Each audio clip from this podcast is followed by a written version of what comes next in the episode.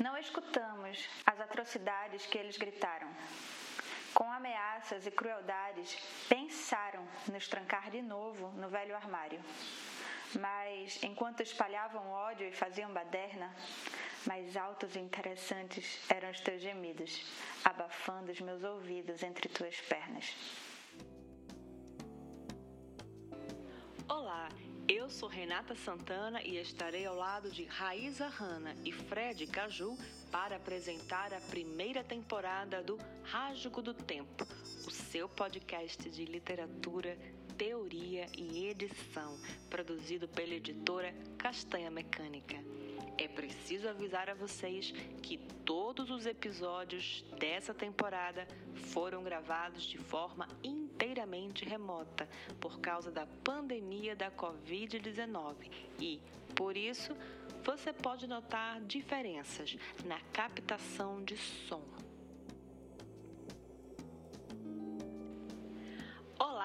Olha quem está chegando por aqui, o seu podcast favorito sobre literatura, teoria e edição, o Rágico do Tempo.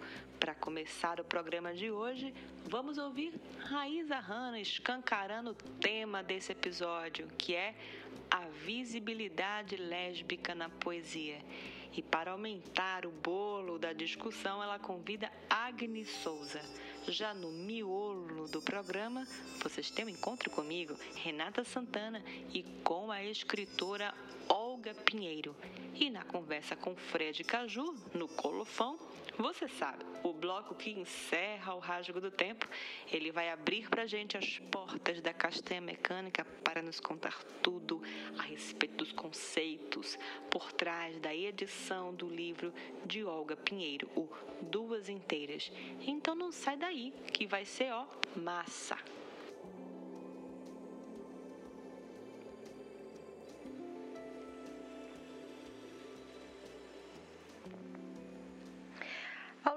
História da literatura brasileira, poucas foram as obras reconhecidamente lésbicas.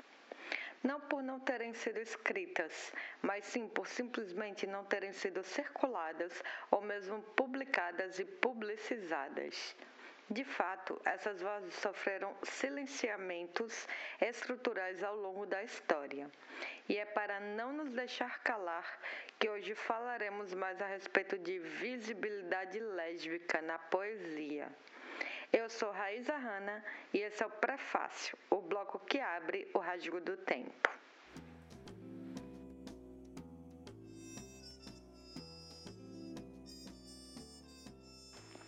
É a partir dos anos 70 a 80 que, através dos estudos culturais e de gênero, assim como dos estudos feministas, que tomaram um novo rumo a partir da escola de Frankfurt e do conceito de différence, preconizado pelo teórico Jacques Derrida, que a poesia homossexual passa a encontrar mais lugares ao sol.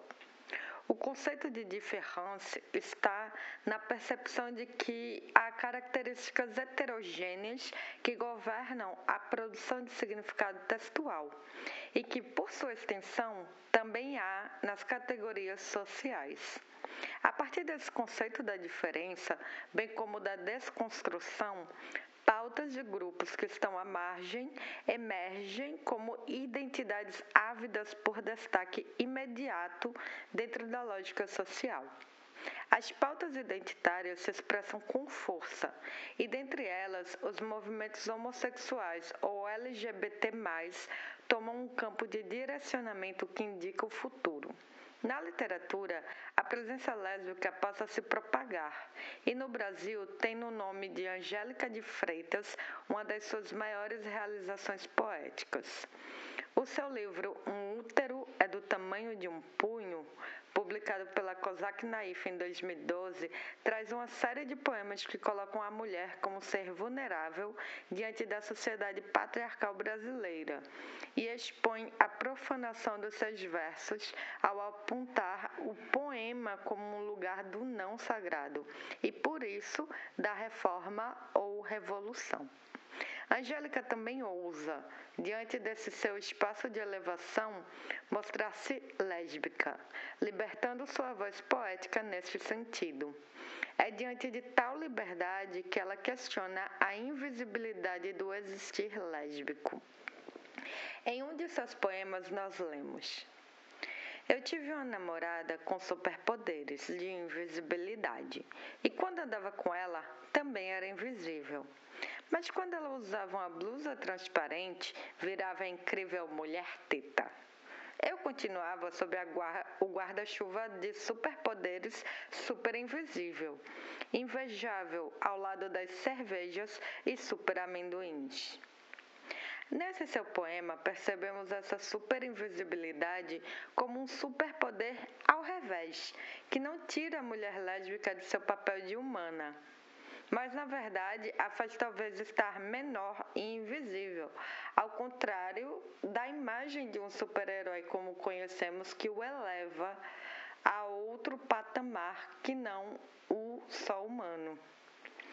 É interessante dizer que apesar desse novo boom das autorias lésbicas contemporâneas que estou apontando aqui, tais escritas sempre existiram ao longo da história humana. Um bom exemplo para a gente pensar a existência lésbica e também a existência poética lésbica é a figura de Safo de Lesbos. Safo é considerado um marco e um ícone na escrita do desejo homossexual e viveu durante a antiguidade, cerca de 2.600 anos atrás.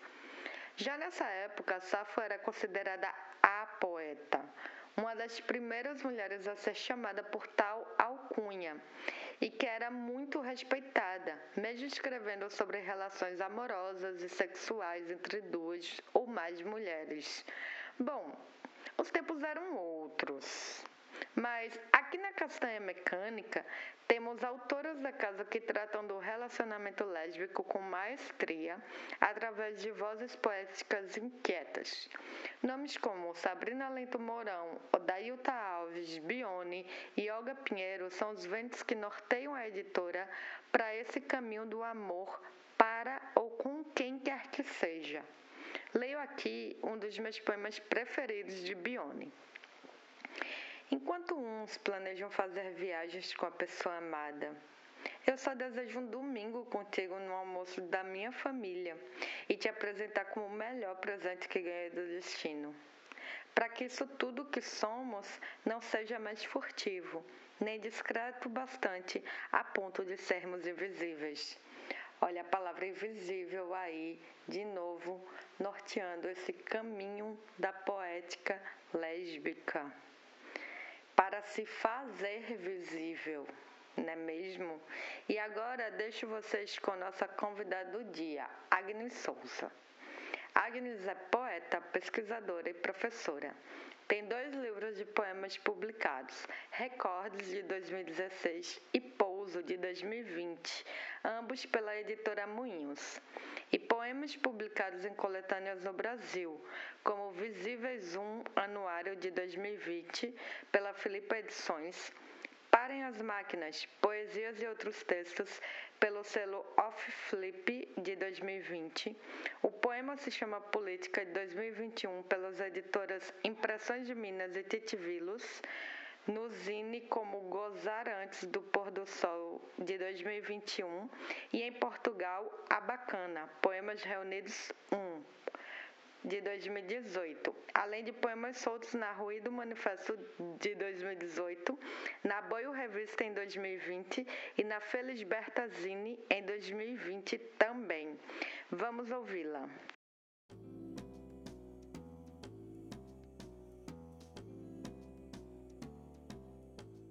Bem, primeiro eu gostaria de agradecer o convite para participar desse podcast, é, desse projeto que está sendo iniciado de uma forma tão bonita, apesar do contexto em que estamos passando, do contexto em que nos encontramos.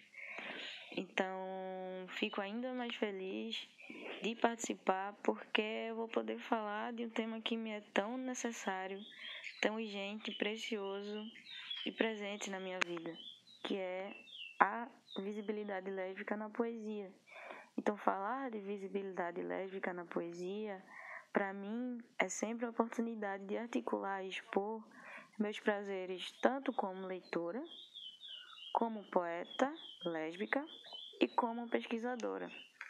Né? Então, por que eu menciono essas três áreas? Eu procuro sempre mencionar essas três áreas quando eu vou falar dessa temática, pois foi a partir delas que as poesias de autorias lésbicas viraram algo presente e, como já mencionei anteriormente, algo urgente e necessário. Então, eu enxergo, é, a partir da minha experiência, das minhas vivências, a visibilidade lésbica na poesia como processo. Então, por que como processo? Pois eu vejo é, essa questão, essa temática, como um movimento que envolve tanto produção quanto consumo. Ou seja, tanto a produção de livros, de zines, de coletâneas, de documentos que falem da vivência das histórias e dessas pessoas, ou seja, das poetas lésbicas, quanto do consumo, quem é que lê, como é que lê, enfim. Mas para organizar direitinho, eu vou começar falando dessa produção, porque eu vejo como inserida nesse processo, nesse movimento de visibilidade lésbica na poesia, que eu enxergo também como um comprometimento, como objetivo e como norte a se guiar dentro da literatura. Então, é, quando eu falo produção, falo de editoras comprometidas a publicar, publicizar, investir acreditar de fato nessas escritas, que ainda são tidas como dissidentes e desautorizadas. Quando eu falo isso, eu não falo da produção das poetas, eu falo das editoras em si, das instituições, é, de quem publica, de quem faz curadoria, de quem vai atrás dessas pessoas para registrar os seus escritos. Então, ter a mesma responsabilidade, o mesmo cuidado, o mesmo afinco, o mesmo primor no trabalho que tem com outros poetas e outras poetas que não se encaixam nessas escritas que ainda, que ainda são tidas como dissidentes e desautorizadas. E por que eu pontuei, por exemplo, que eu não estou falando da produção das próprias poetas? Por quê?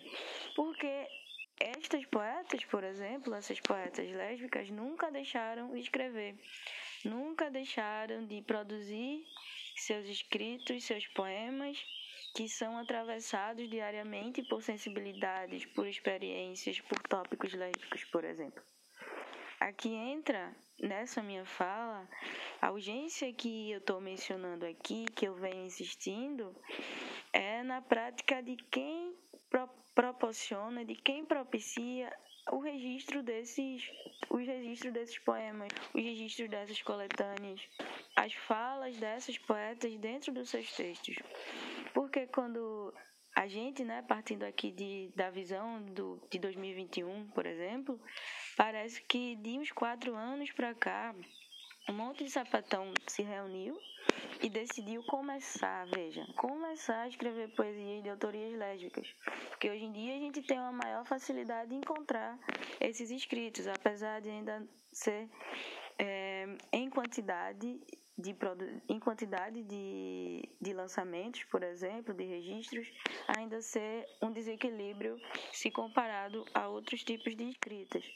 Mas voltando um pouquinho para cá, eu penso que a gente, a gente ter esse, esse espanto de, ah, de quatro anos para cá, é, é, que essa poesia surgiu, que essa poesia tomou forma, tom, teve foco, mas não é.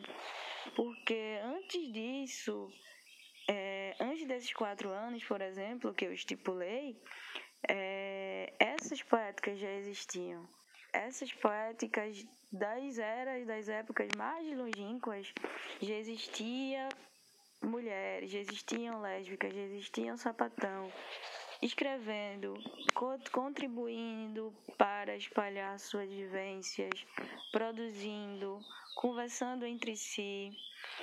E e eu penso que desde o, do, a gente ter essa consciência que desde tempos muito longínquos, desde tempos mais longínquos, que lésbicas produzem poesias, falam dos seus cotidianos, das suas lutas, das suas experiências, das suas sensualidades, por exemplo, é a gente chegar a um momento de se perguntar assim: se desde sempre se produziu?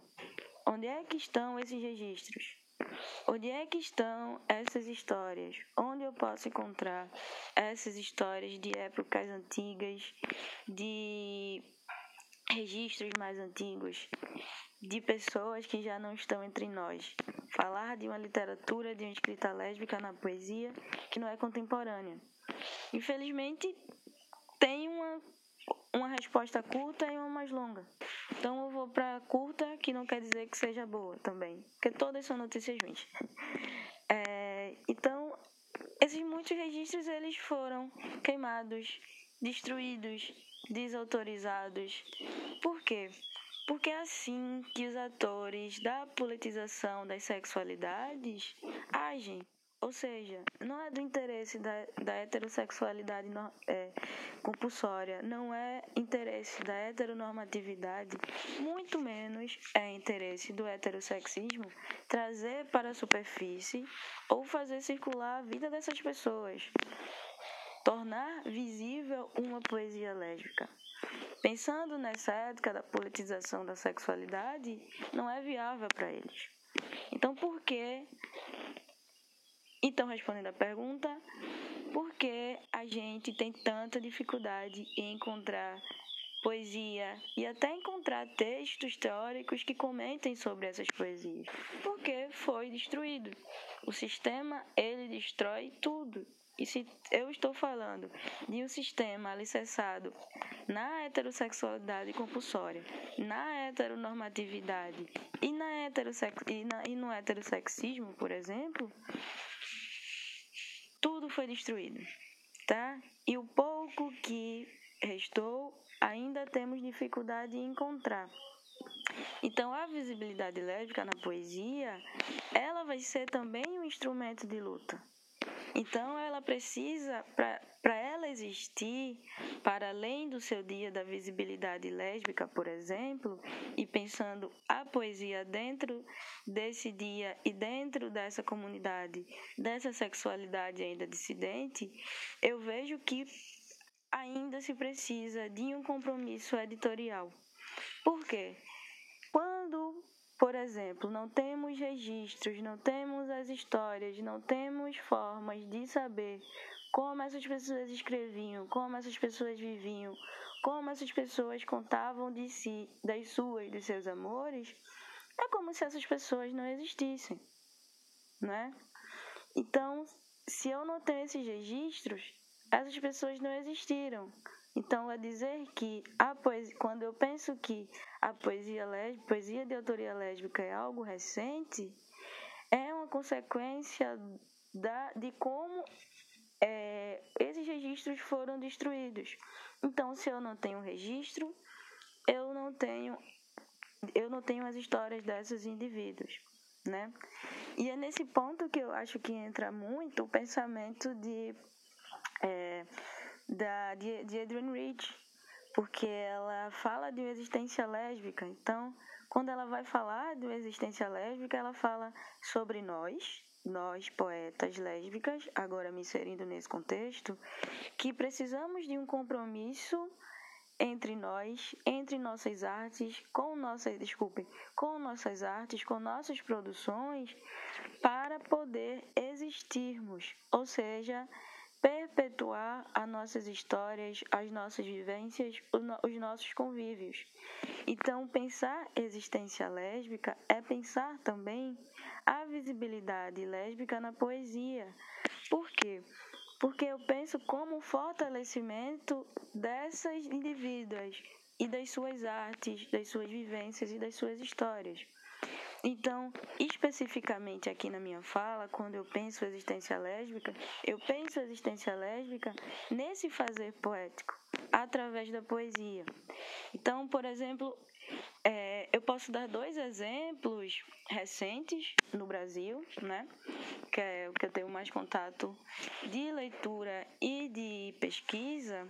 Dar dois exemplos de coletâneas que foram organizadas por lésbicas, por pessoas LGBT, que tinham como finalidade juntar poetas, artistas de todo o Brasil e inserir em coletâneas que fizessem esses textos circularem no Brasil e talvez e talvez barra provavelmente em outros países.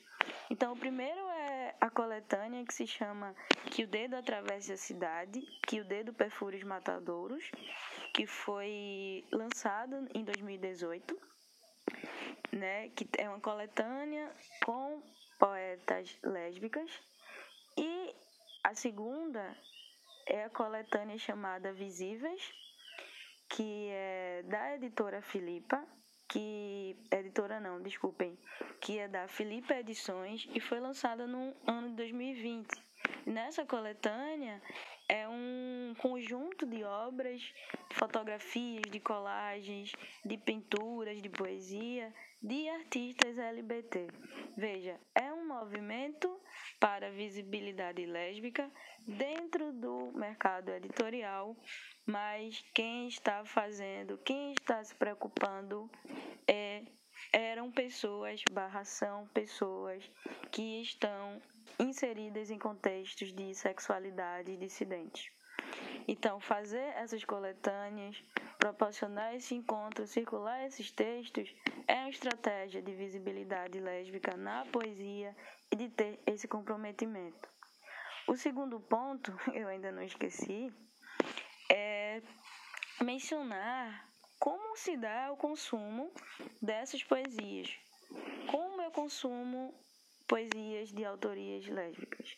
Então, eu vou, por exemplo, fazer umas perguntas é, que, que podem fazer vocês e até eu mesmo pensar como é essa relação. Por exemplo, se eu perguntar quantas poetas lésbicas vocês leram no último ano? Ou quantas poetas lésbicas vocês acompanham o trabalho?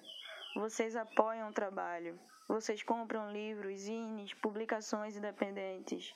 Vocês engajam?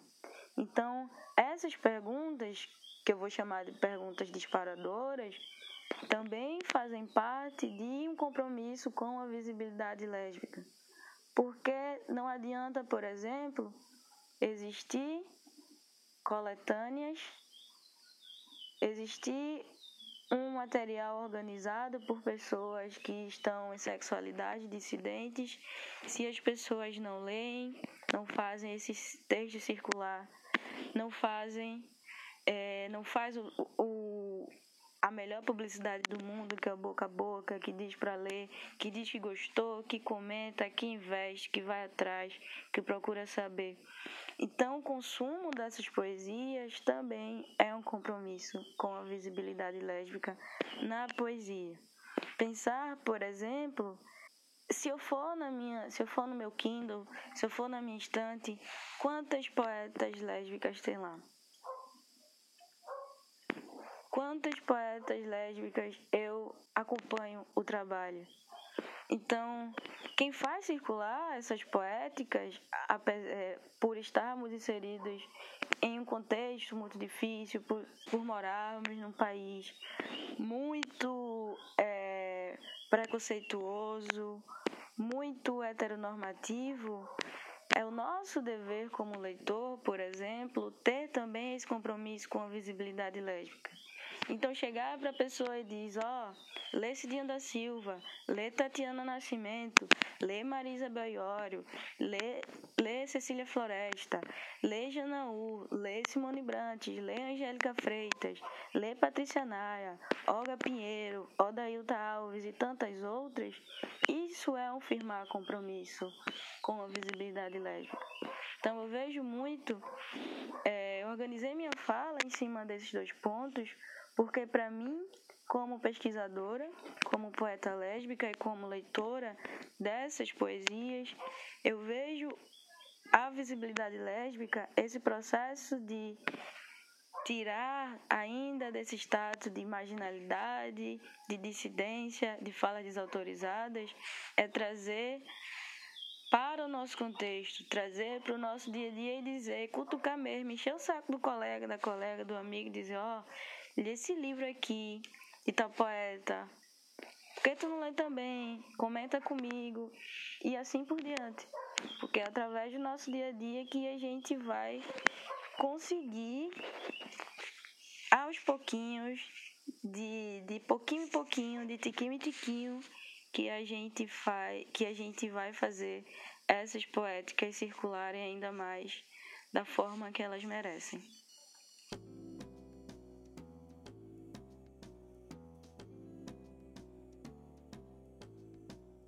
É isso aí. Ouvimos agora Agnes Souza e acho incrível quando ela nos lembra de olhar nossa própria estante, a quem a gente está abrindo, se abrindo e a quem a gente está abrindo as portas do mundo também, né? Bom, gente, é isso. Eu vou ficando por aqui, mas o assunto ainda não está terminado. Vamos falar mais sobre visibilidade lésbica na poesia aqui no Rasgo do Tempo. E para isso a gente vai conversar com Olga Pinheiro, mas não sou eu não, vocês já sabem. Agora eu chamo o bloquinho da Renata Santana, que vai estar entrevistando Olga e falando mais a respeito de Duas Inteiras, o seu livro, lançado aqui pela Castanha Mecânica. Então é isso, gente. Deixo vocês em boas mãos e vou indo embora. Um beijo. Olá! O podcast Rasgo do Tempo recebe hoje Olga Pinheiro. Natural de Recife, Olga Pinheiro é poeta lésbica feminista e ativista de direitos humanos. É também programadora web e doutora em engenharia mecânica pela UFPE. Ela começou a escrever poesias em 2017, participando dos eventos do Islã das Minas Pernambuco, coletivo do qual faz parte até hoje. Desde então, divulga suas produções artísticas na página do Instagram, arroba Olga Universos, incluindo textos, desenhos e outras experimentações. Em 2018, editou o Zine Suavidade, de produção independente, e em 2019 publicou o livro Duas Inteiras, pela Castanha Mecânica.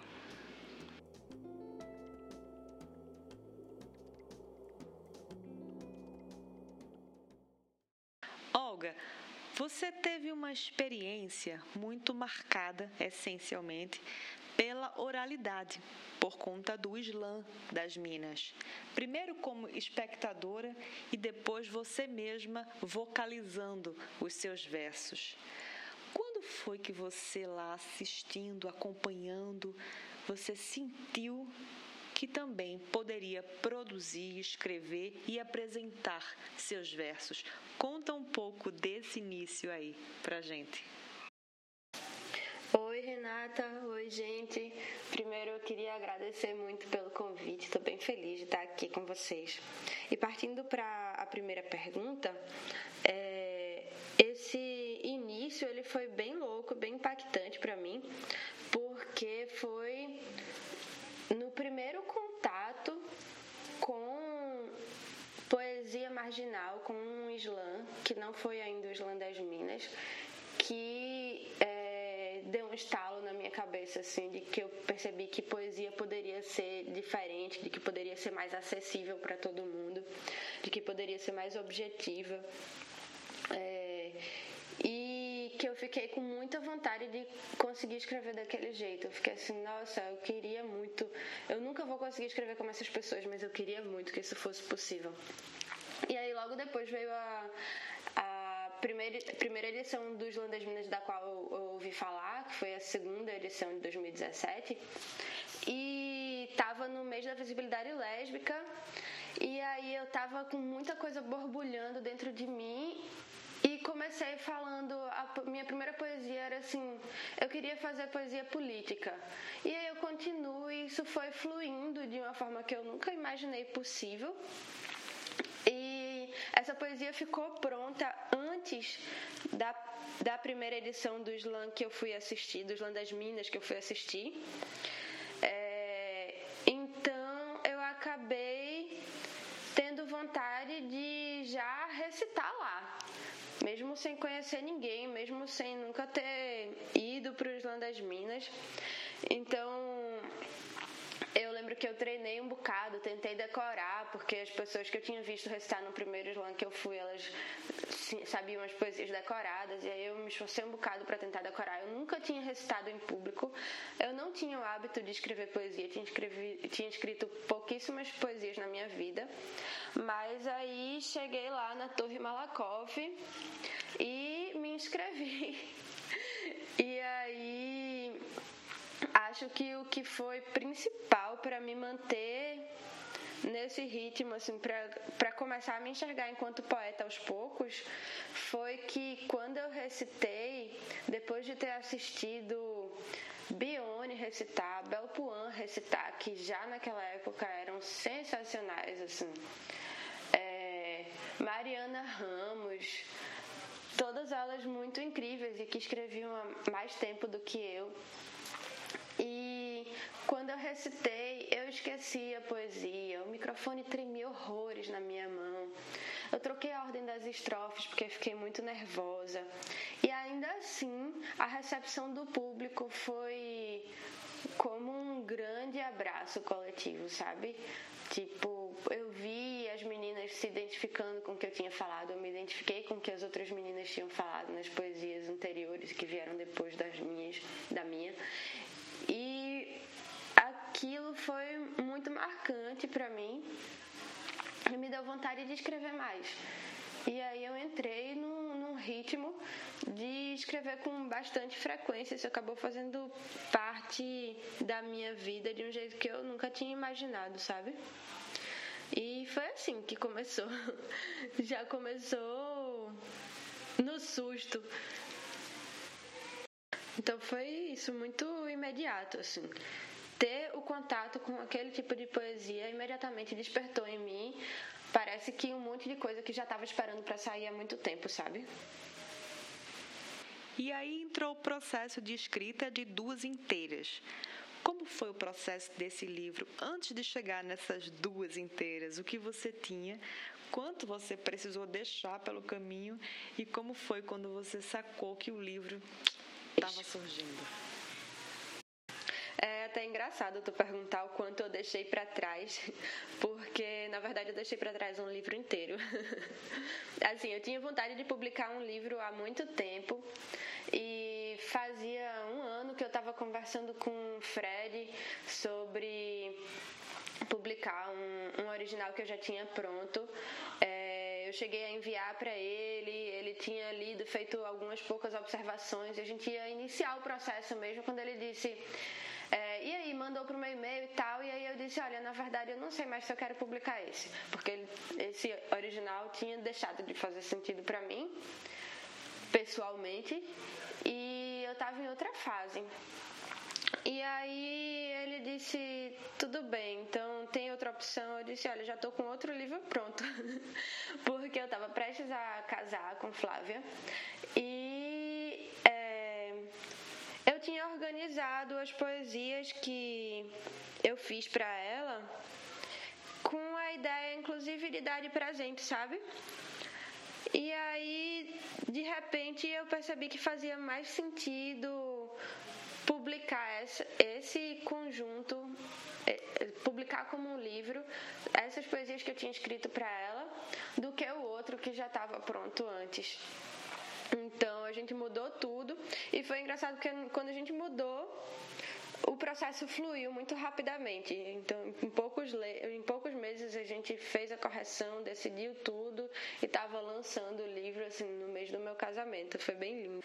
E acabou fazendo muito sentido para mim porque uma coisa que estava muito explícita para mim, muito nítida, é que eu queria que o público fossem as mulheres lésbicas, assim, em especial que fosse um livro acessível para as mulheres lésbicas de qualquer classe social terem acesso, ou mulheres bissexuais também, enfim, mulheres que se relacionam com outras mulheres. E eu tinha muita vontade de fazer um livro que mostrasse que a felicidade é possível, sabe? Porque é muito comum a gente ter acesso a livros que têm representatividade de relacionamento entre mulheres. É, uma morre no final, ou elas se separam porque uma precisou se mudar, ou então o relacionamento não deu certo, mas elas entenderam que um dia vai dar. É sempre assim muito vago, não tem uma felicidade muito concreta de ah, você pode ter um relacionamento que que as, em que as pessoas fiquem muito felizes e pronto, e termina aí. Como a gente vê o tempo todo com livros de relacionamentos hétero, em que o livro termina e eles são felizes para sempre. Termina com um belo casamento. Então eu queria muito escrever o que algo no gênero que eu queria ter lido, sabe? No sentido de é, de oferecer possibilidades que às vezes parecem tão remotas pra gente. E aí tudo se encaixou. Para mim foi bem gostoso esse processo.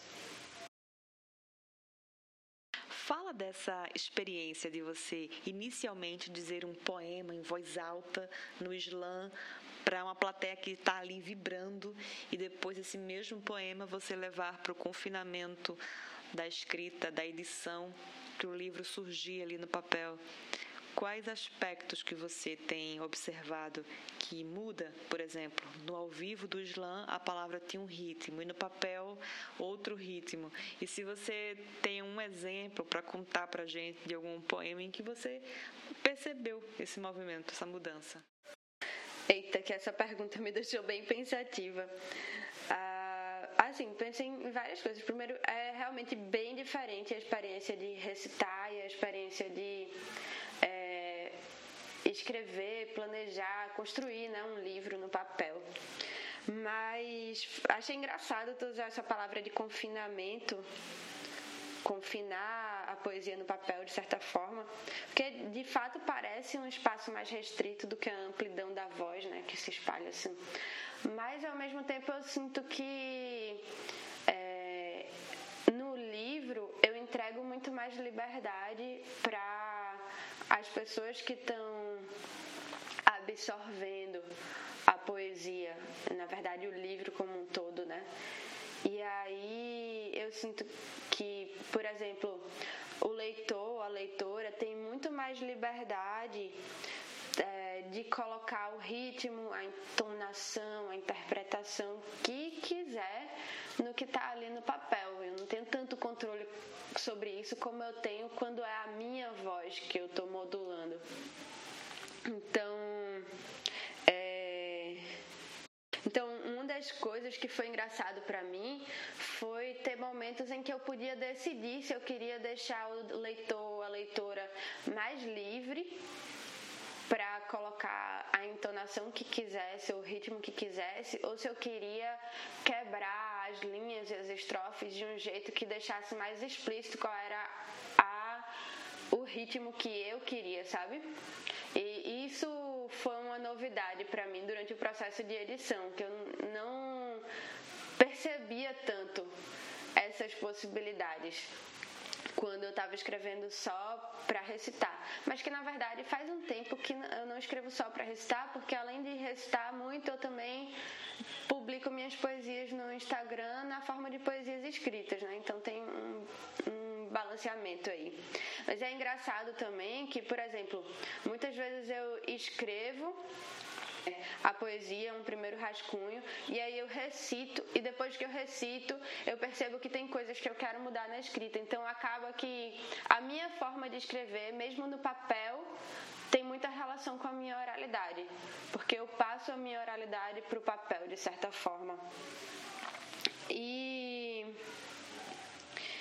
um exemplo ah, um exemplo que eu me lembro é uma poesia que, que eu fiz inclusive para pedir Flávia em casamento. Mas e aí ela termina numa estrofe que eu poderia escolher se ia quebrar a linha ou se eu ia colocar tudo junto ou se eu ia quebrar na linha anterior. A última estrofe diz assim: Quero dividir a vida inteira contigo. Meu bem, casa comigo ou então a outra opção: Quero dividir a vida inteira contigo, meu bem. Casa comigo. E aí, a princípio, eu tinha escrito tudo numa estrofe só.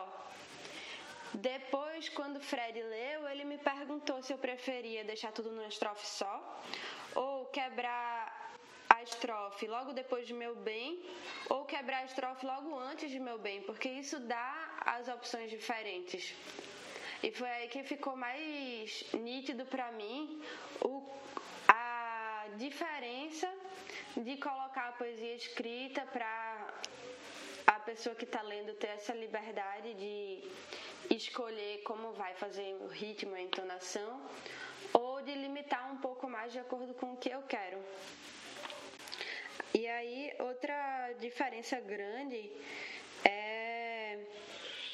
o tempo né, de resposta do, do efeito que a poesia ou o livro surtiu sobre as pessoas. Quando eu recito, eu consigo sentir muito rápido o quanto as pessoas sentiram, se identificaram ou gostaram mais de um, um ritmo ou de outro. E isso também me ajuda a fazer aquelas edições que eu tinha falado no texto escrito. E aí, quando eu publico, muitas vezes não vem uma resposta tão imediata, exceto no processo de edição, né? Mas depois que está publicado, é muito comum as pessoas lerem e não falarem nada. Ou então, depois de muito tempo, aparece uma resenha que eu não esperava. É engraçado isso tudo. E por falar em edição, Olga, a gente sempre quer saber aqui qual foi o aspecto gráfico e editorial que esse livro recebeu na trajetória dele que mais te impressionou. Acho que no processo de edição, o que mais me impressionou foi a quantidade de detalhes que a gente precisava decidir para construir um livro completo, sabe? Tipo, da escolha da fonte, aos detalhes da capa, contracapa, folha de rosto. Vários detalhes pequenos que fazem uma diferença grande quando são colocados juntos.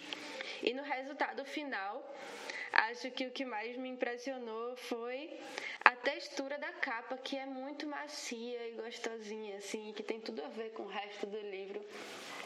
E a delicadeza intimista do resultado final do livro como um todo, que acho que passa, transmite muito bem é, o tom das poesias em si. Eu acho que ficou muito coerente, sabe, tudo. Eu gostei muito desse processo da edição. A gente aqui no Rasgo do Tempo sempre quer saber do livro no mundo.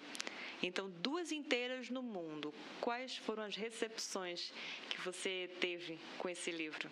Quais as trocas? A recepção do livro foi incrível, assim, eu fiquei bem emocionada.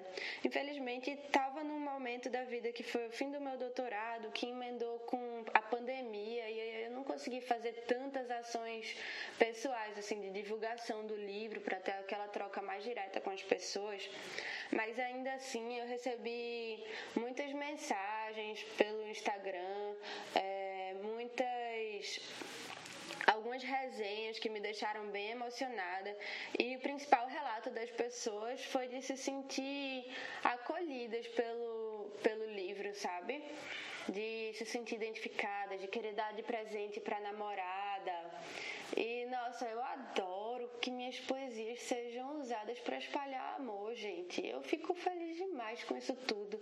E eu fico feliz demais que as pessoas tenham sentido justamente o que eu queria oferecer, sabe? Que era esse acolhimento, esse sentir que nesse livro é um lugar seguro para você existir e para você sonhar com, com felicidade, com amor e com coisas que eu acho que todo mundo merece, mas que o mundo que a gente vive faz acreditar o contrário.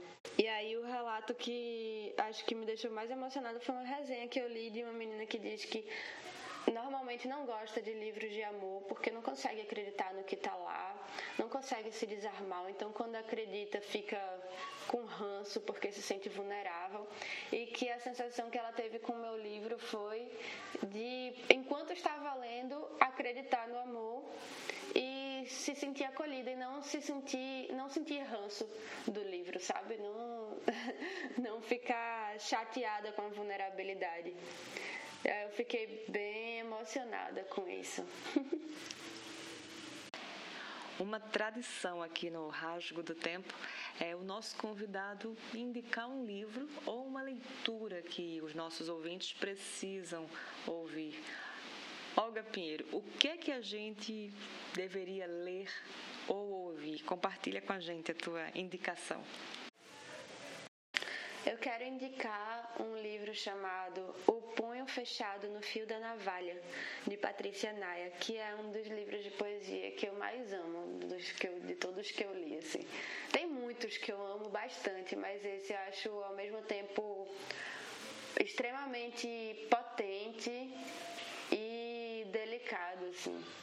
Eu, ah, eu gosto demais, gosto demais.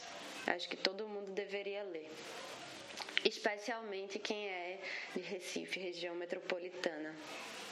Porque também tem várias referências locais assim, que são geniais.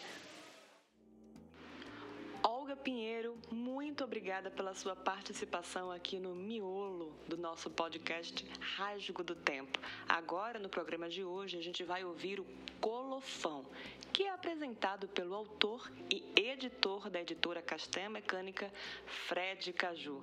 E aí, Fred Caju, fala um pouco mais pra gente sobre esse colofão.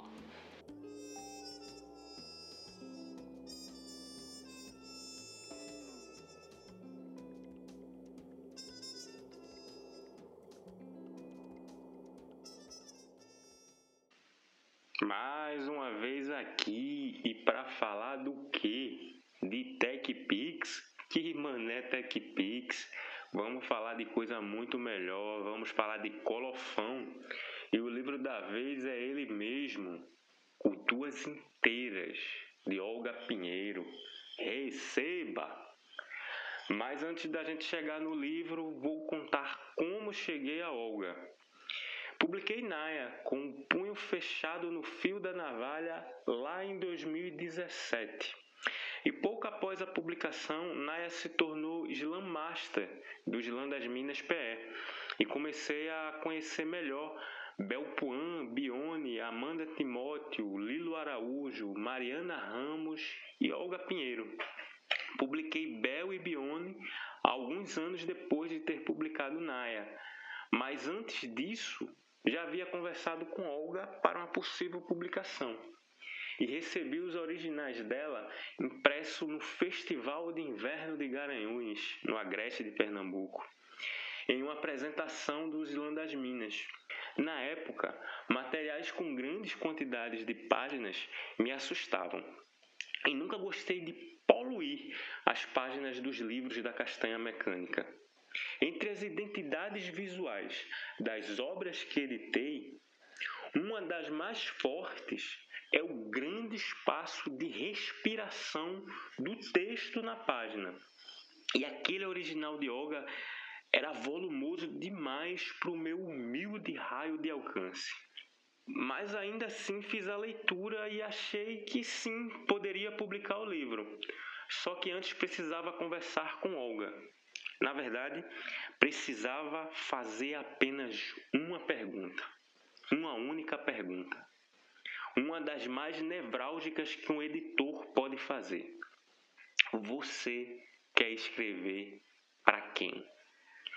Olga pegou no ar porque já sabia para quem.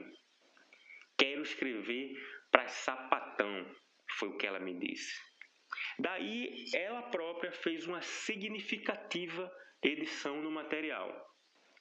Aparei as arestas e fiz algumas sugestões que achei que fossem pertinentes. E chegamos então a uma versão final para o livro. Agora era partir para os aspectos visuais da obra. Em relação à encadernação, utilizei um formato bastante corrente na castanha mecânica, a costura borboleta. Nosso trabalho de edição enxugou bastante o livro e essa encadernação é excelente para um livro de até umas 60 páginas. O comportamento dos poemas de Olga na mancha gráfica não exigem uma diagramação muito rebuscada. Fazer isso seria uma obliteração na narrativa. Então, sabia desde o início que deveria ser econômico nos tratamentos gráficos do miolo. A grande sacada está nas cores do livro. Utilizei o roxo da linha de papéis Color Plus, o Amsterdã, para a capa e a folha de guarda utilizei um terracota e Mitlin. Tá, mas e daí? Mais um livro de autoria feminina com capa roxa, alguém pode pensar. É, primeiro sim, mais um livro de autoria feminina com capa roxa. E tomara que venham mais. Segundo, que o roxo e o terracota não foram escolhas aleatórias. Foram escolhas pensando na bandeira de visibilidade lésbica que traz as duas cores em seus extremos. Na capa, eu acabei utilizando as caligrafias de Olga Pinheiro e de Flávia Ellen, sua esposa.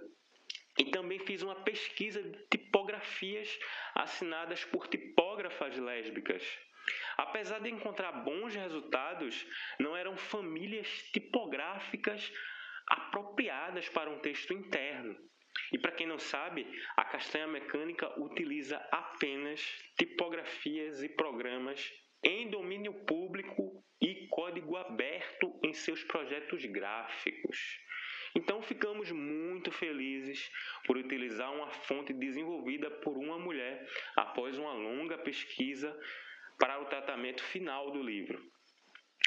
Quem quiser conferir esse e outros livros da editora, é só passar no Linktree da Castanha Mecânica para ler integralmente e gratuitamente o nosso acervo.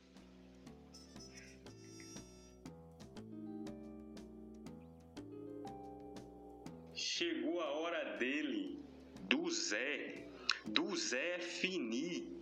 Não é porque o episódio de hoje foi isso tudo que não iria acabar, né? Bom, programa que vem o tema é Olhares sobre a maternidade. Deixo aqui meu agradecimento do tamanho de um ônibus para vocês. Já estou sabendo que o podcast está sendo mais maratonado que a São Silvestre e a Netflix juntas. Cada programa transmitido é uma alegria maior para mim, para Raíza, para Renata e para os dois Alexandres que estão nos nossos bastidores. Grande salve e se cuidem sempre, se cuidem mais.